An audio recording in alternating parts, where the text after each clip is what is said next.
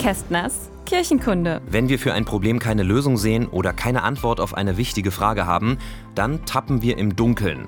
Der Ursprung dieser Redewendung liegt im Alten Testament. Dort droht Moses, der Anführer der Israeliten, denjenigen, die Gottes Gebote verletzen.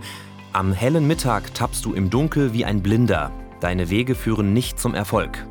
Klingt ziemlich heftig, finde ich. Ich drehe diese Drohung daher mal ins Positive um und mache eine Empfehlung daraus. Dann sagt Moses nämlich, wenn ihr Gott folgt und euch an seine Regeln haltet, dann seid ihr auf dem richtigen Weg und tappt nicht mehr im Dunkeln.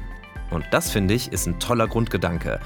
Wir alle sollten uns mehr an christlichen Werten orientieren. Werte wie Glaube, Liebe, Hoffnung, Barmherzigkeit oder Gerechtigkeit. Einen Schritt weiter gedacht, wenn alle Menschen und auch die Kirche ein bisschen mehr nach solchen Werten leben würden, dann würde bald niemand mehr im Dunkeln tappen. Denn dann würden sich viele Probleme auf dieser Welt, viele Konflikte und Streitigkeiten ganz schnell von selbst lösen. Aber davon können wir wahrscheinlich noch lange träumen. Bis dahin sollte jeder bei sich selbst anfangen. Ein offenes Herz kann für denjenigen, der im Dunkeln tappt, in vielen Fällen schnell die erhoffte Erleuchtung bringen. Kästners Kirchenkunde.